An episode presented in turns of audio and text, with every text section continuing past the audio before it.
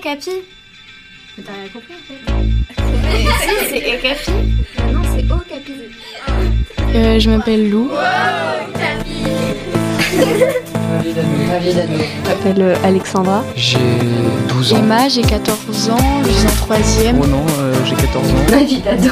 Et euh, je suis en 3ème à Toulouse. Je m'appelle Jonathan. Euh, j'ai 13 ans, je suis en 3ème. Ma vie d'ado. Iris, j'ai 14 ans. Ma vie d'ado? Une émission proposée par le magazine Okapi. J'en ai marre là, vraiment, j'en ai marre. Et ta plus belle crise de fou rire? Je rigole souvent. On était avec une amie et on avait un projet d'art plastique et on devait peindre quelque chose en noir. Et euh, un moment, elle m'a dit euh, Je vais aller laver les pinceaux. Du coup, elle est allée à la salle de bain, elle m'a laissée dans sa chambre. Et je l'entends rire, donc euh, je la connaissais. Je me suis dit Elle a dû faire quelque chose de bizarre. Du coup, je vais dans la salle de bain et je la vois en train de rigoler par terre. Et je comprends pas pourquoi. Donc, je regarde dans l'évier, il y avait juste les pinceaux normaux. Et après, je regarde dans la baignoire et j'ai vu qu'elle avait peint toute la baignoire en noir.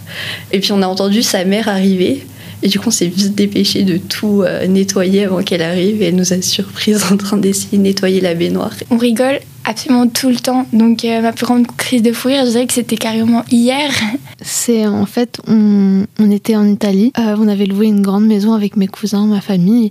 Et euh, la dame qui louait cette maison, bah, elle avait plein de sortes de poupées, un peu de poupées d'horreur. Et je dormais dans un lit double avec ma cousine. Et en fait, à chaque fois, on s'amusait à mettre les poupées dans le lit. Et quand on arrivait, ben, on avait super peur. Donc on avait vraiment peur. Puis après, on partait dans un fou rire à 1h du matin en se faisant des histoires d'horreur avec les poupées. Et c'était vraiment trop drôle. C'était marrant. Ça nous a vraiment fait rigoler. Je pleurais de rire. Un GPS qui avait fait un- une sorte de poisson d'avril. Plutôt que de mettre que le, que le trajet le plus court était euh, un itinéraire en voiture, ils ont dit la catapulte. Et donc c'était une catapulte qui projetait euh, la tête de euh, président de la République. Je sais pas pourquoi, ça s'était mis comme ça soudainement. Et ça m'a paru tellement absurde que sur le moment j'ai éclaté de rire. Et genre, j'en ai pleuré aux larmes et tout. Il y en a trop, il y en a trop. On faisait pas exprès, genre c'était limite nerveux. Je pense que c'était sur un jeu, sur Street Fighter, où j'ai mis euh, un pseudonyme un peu. euh, comment dire? Je sais pas comment expliquer. Un peu vulgaire, on va dire.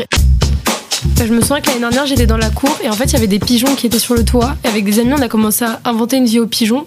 Parce qu'on on aurait dit un peu une dispute de couple et un autre, un, un autre pigeon qui arrivait comme si c'était, euh, on sait pas, c'était un troisième pigeon, un peu l'entremetteur entre les deux. On a tellement euh, inventé des trucs euh, improbables que ça nous a vraiment fait rigoler. Je m'en souviens pas tellement il y en a en fait. Il était hilarant.